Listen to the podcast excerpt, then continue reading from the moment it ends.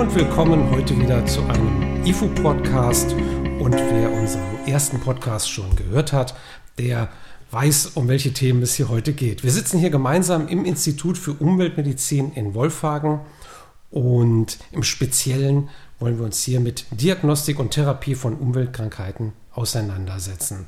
Das heutige Thema Schlafstörung und Depressionen.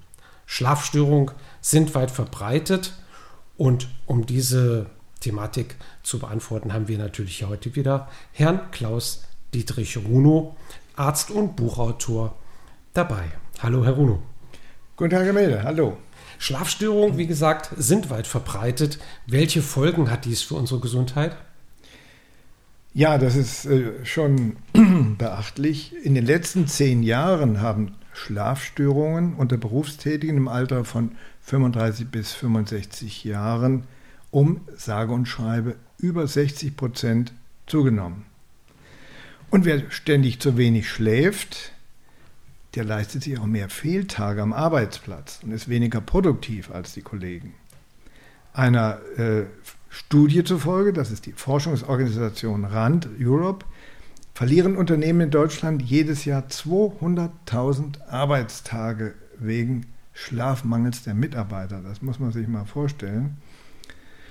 Und für Menschen, die weniger als sechs Stunden schlafen, erhöht sich sogar das Sterberisiko. Sowas kann man alles ausrechnen. Wie es geht, weiß ich nicht. Aber ich zitiere nur, Sterblichkeitsrisiko um 13 Prozent gestiegen, wenn man schlecht schläft. Als gesund gelten in der Medizin so sechs bis acht Stunden. Ich schaffe es auch nicht ganz immer auf diese Zeit zu kommen, aber äh, man, man merkt es ja auch, wenn man schlecht geschlafen hat, ist man einfach ein anderer Mensch am anderen Tag. Äh, übrigens am längsten schlafen im internationalen Vergleich die Kanadier.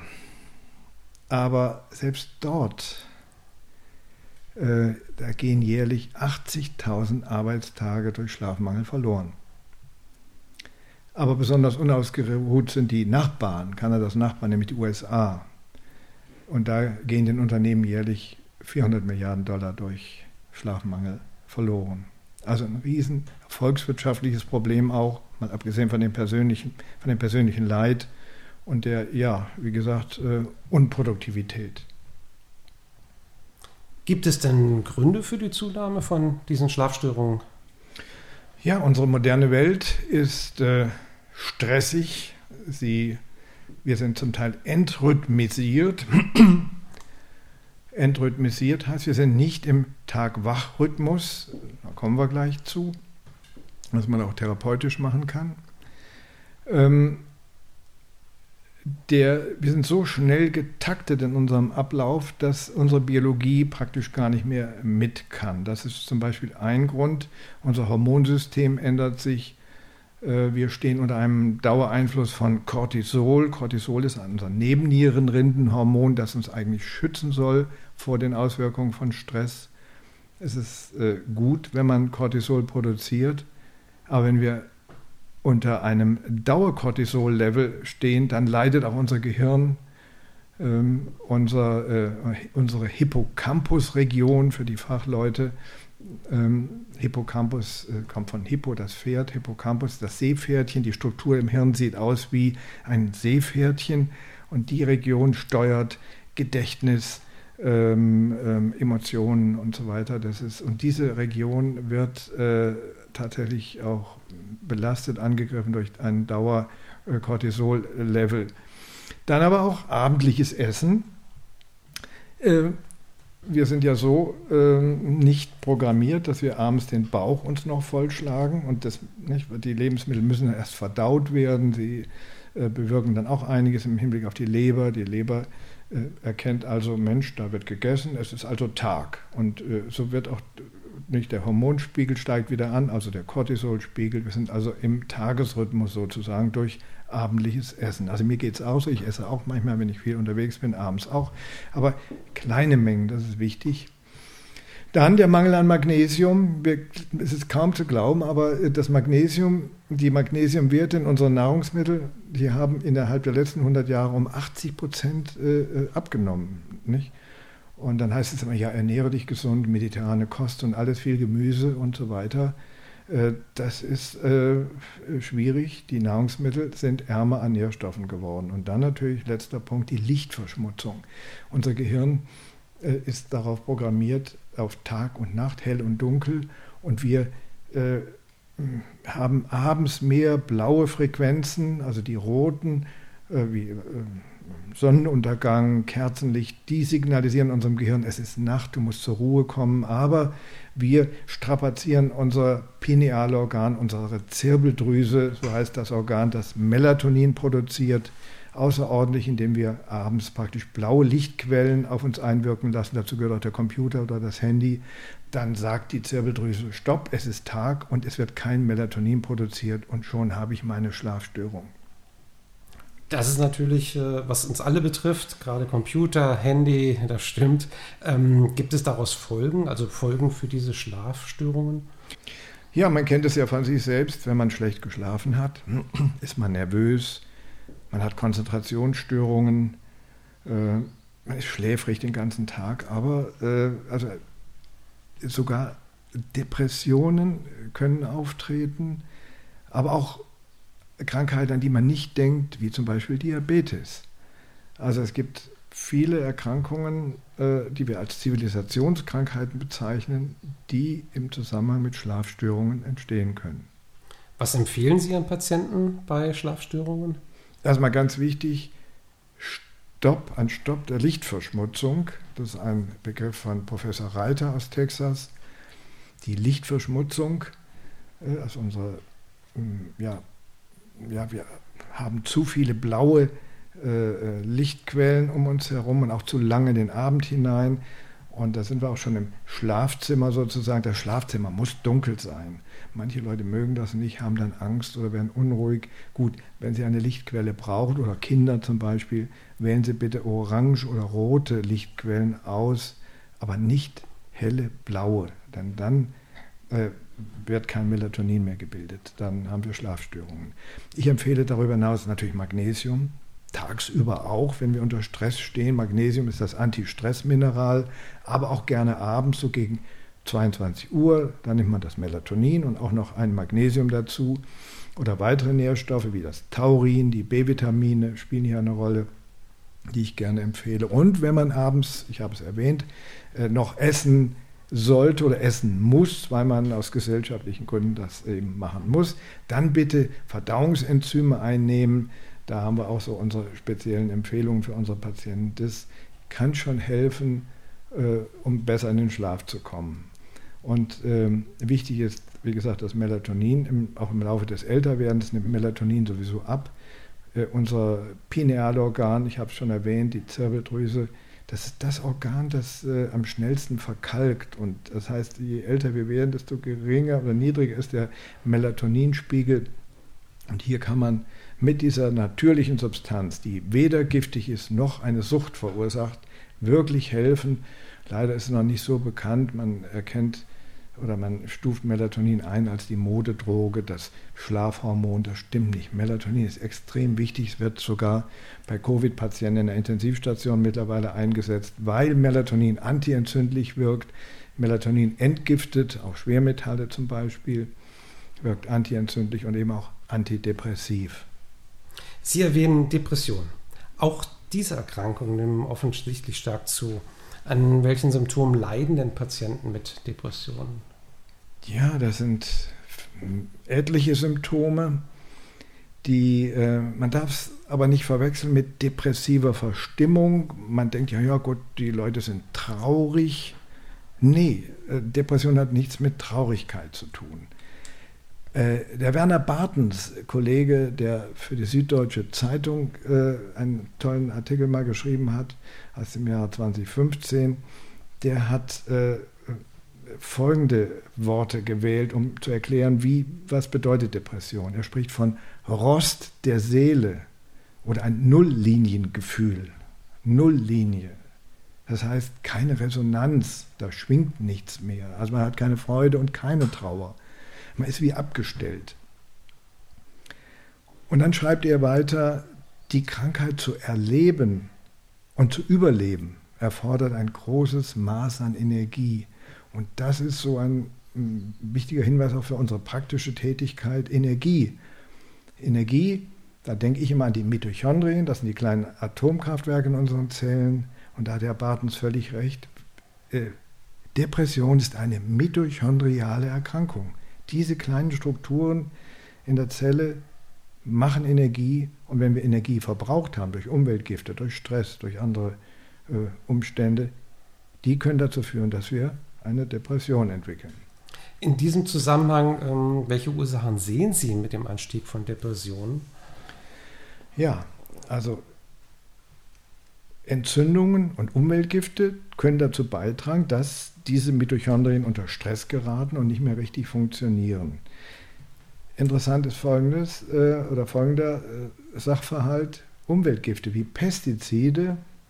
Da wurde untersucht, dass DDT wird ja kaum noch eingesetzt bei uns in Deutschland, das ist richtig, aber nur als Beispiel. Äh, solche Gifte äh, können eben auch ähm, zu Depressionen führen. Ähm, aber auch ich muss jetzt nicht die einzelnen Umweltgifte erwähnen, das machen wir im anderen Zusammenhang nochmal, dann gehen wir da nochmal speziell drauf ein.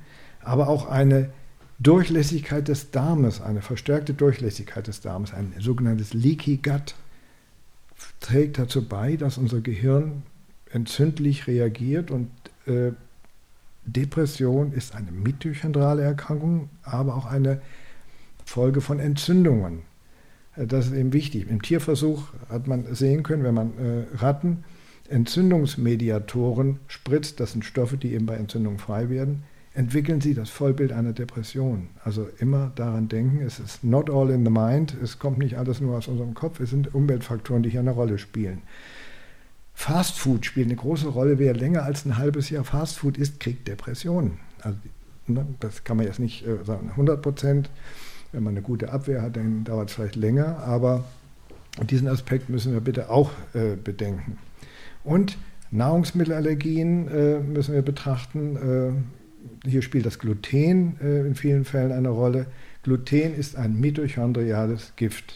Nicht? Es greift also tatsächlich unsere Mitochondrien an, beziehungsweise die Immunreaktion. Meine Immunreaktion, also wenn mein Immunsystem Antikörper bildet gegen das Klebeeiweiß im Getreide, Gluten, dann leiden auch meine Mitochondrien. Da gibt es sicherlich Untersuchungen zu. Welche Untersuchungen werden in Ihrer Praxis durchgeführt, Herr Runo?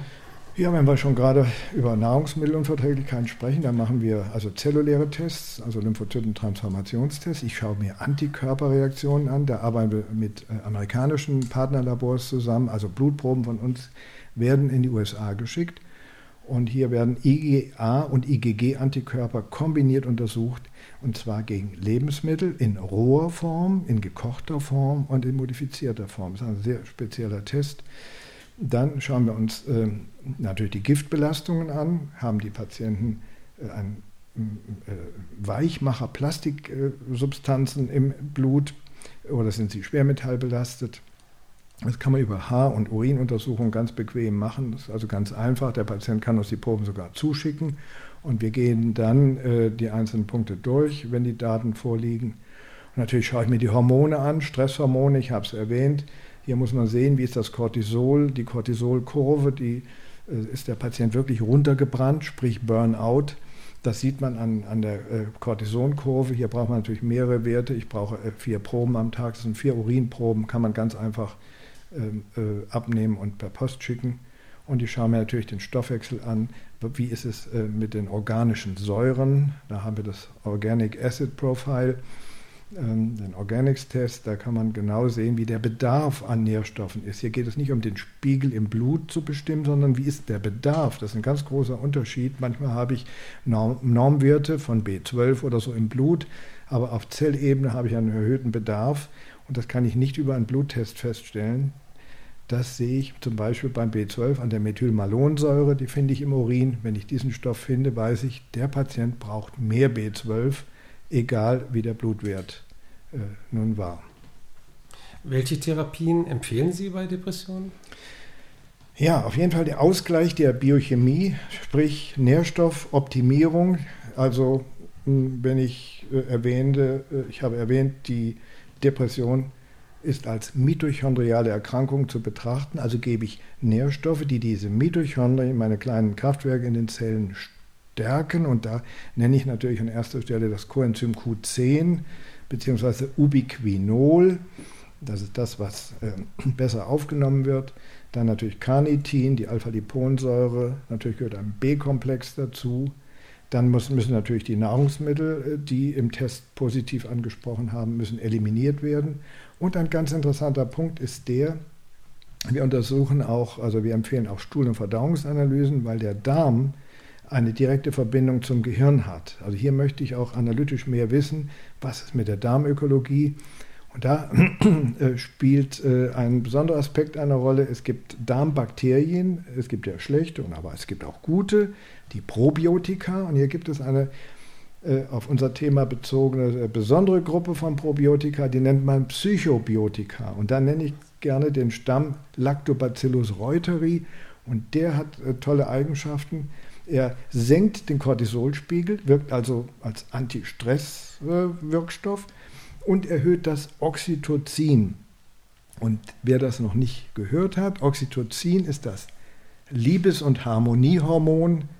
Und das äh, Hormon äh, steuert viele Immunreaktionen, es wirkt auch antientzündlich, wie ich schon sagte, Depression ist ja eine entzündliche Erkrankung.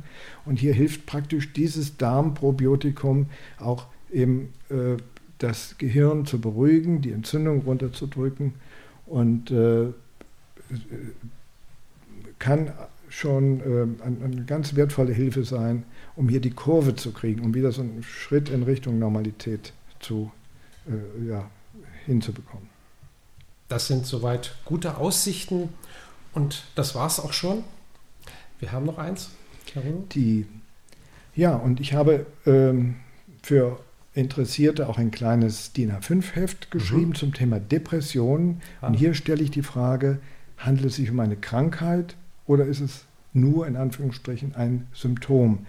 Und äh, das können Sie gerne auch bei uns bestellen. Das äh, Heft äh, äh ist in der Reihe Neue Wege zur Gesundheit, Heft Nummer 43 herausgekommen. Ach, das ist ja super interessant, klasse.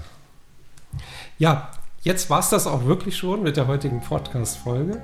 Wir sagen ganz vielen Dank an den Bruno und wie immer finden Sie hilfreiche Links und weitere Informationen natürlich in den Shownotes und auch gerne hier über das Institut. Telefonnummer, Mail und so weiter finden Sie da natürlich auch an gewohnter Stelle. Noch einmal ganz lieben Dank und wir freuen uns auf den nächsten Podcast. Jawohl, gerne. Bis dahin. Tschüss.